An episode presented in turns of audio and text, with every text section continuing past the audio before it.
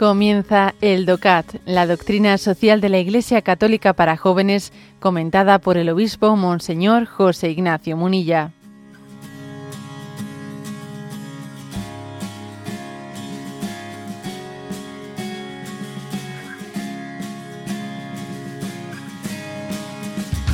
Punto 69 y dice de la siguiente manera. Eh, Estamos entrando en, un nuevo apartado, que es un, en un excurso dentro de, de este apartado sobre la persona humana, que es el de la persona en la bioética. Y la primera pregunta, 69, es, ¿de qué trata la bioética?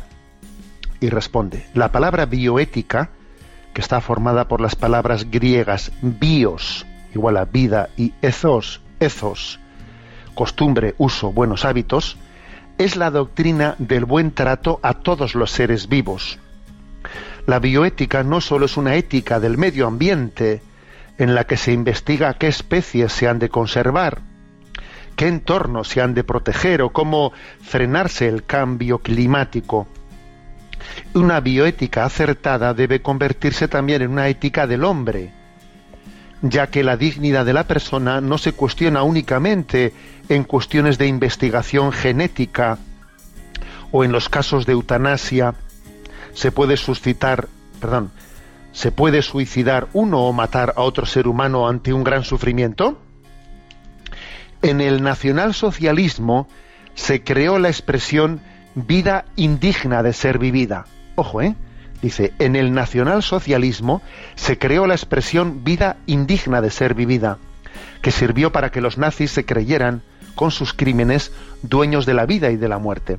El hombre, sin embargo, es persona desde su concepción y por ello desde ese momento tiene los mismos derechos que el resto de personas.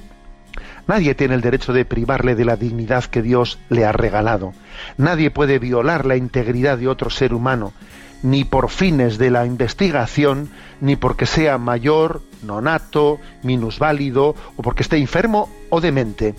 La dignidad de la persona es el auténtico fundamento de los derechos humanos, así como la justificación del orden político.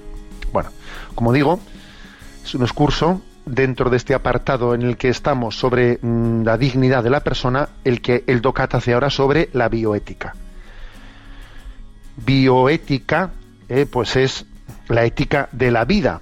Pero claro, una cosa que dice este punto 69 es que, ojo, ojo, con hacer una bioética pues hablando de la ecología en genérico, hablando de la naturaleza, hablando de los animales, vamos, lo típico hoy en día, ¿no? Lo típico, sin hacer una, sin incluir en una bioética, sin incluir en ella al, al ser humano.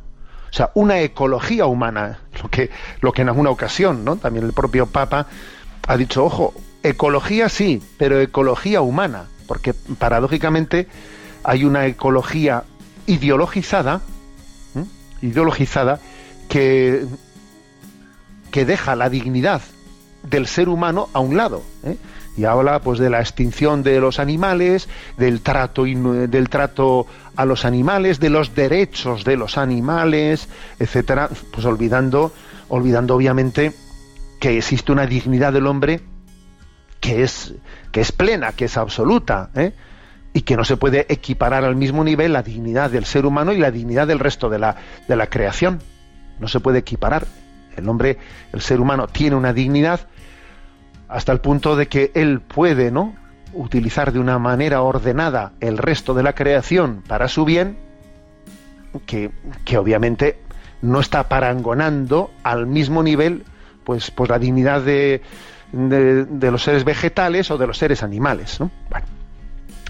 Bueno, entonces este es un tema clave, ¿eh? es un tema clave, el tema del valor de la vida y del valor de la vida desde su concepción, desde su concepción, sin, sea, sin relativizar el valor, el valor de la vida por dos motivos. Por motivos utilitaristas, utilitaristas, que a veces hoy en día, ¿no? Invoca un fin bueno y si invocas un fin bueno, cualquier cosa está justificada. Claro, es que si es con fin, si es con fines terapéuticos, claro, se puede sacrificar embriones. Bueno, si es con fines terapéuticos, si es por hacer el bien, oye, no hay ningún fin, ningún fin supuestamente bueno que justifique pues atentar contra la dignidad de la vida humana. Este es, un, este es uno de los campos. Ojo con el utilitarismo. Y, en segundo lugar, ojo con pensar que la dignidad de la vida humana es, está dependiendo de, pues de su salud física. A ver, la salud física, pues el hecho de que, de que alguien tenga pues alguna eh, discapacidad, eh, minusvalía, o como enfermedad, como queramos llamarlo, a ver, como si eso le quitase dignidad personal. ¿eh? Aquí se nos ofrecen un par de citas que son, vamos, son un tesoro. Una del Papa Benedicto XVI, de febrero de 2006, que dice, el amor de Dios no hace diferencia entre el recién concebido, aun en el seno de su madre, y el niño o el joven o el, o el hombre maduro o el anciano.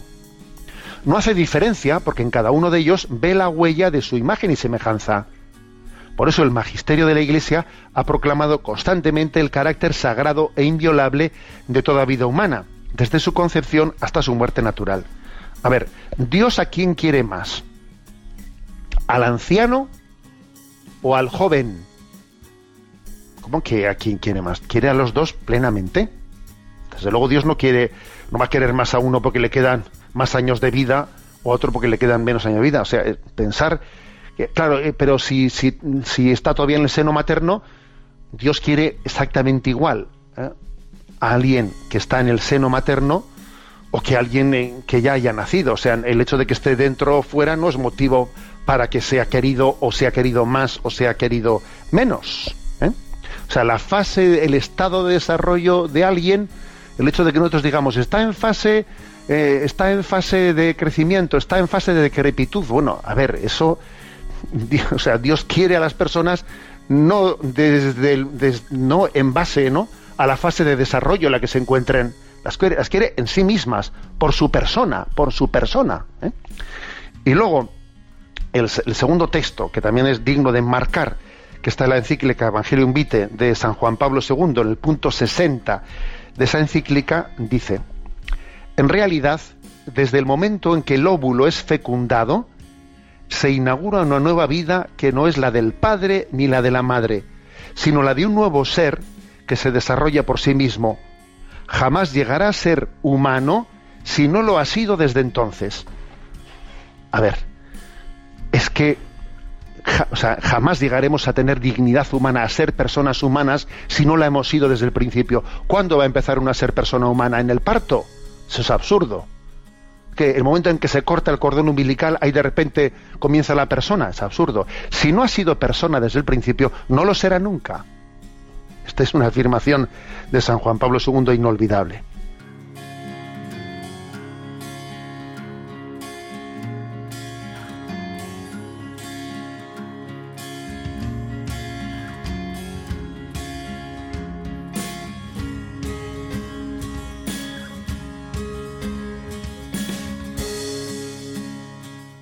Has escuchado el DOCAT, la doctrina social de la Iglesia Católica para jóvenes, comentada por el obispo Monseñor José Ignacio Munilla.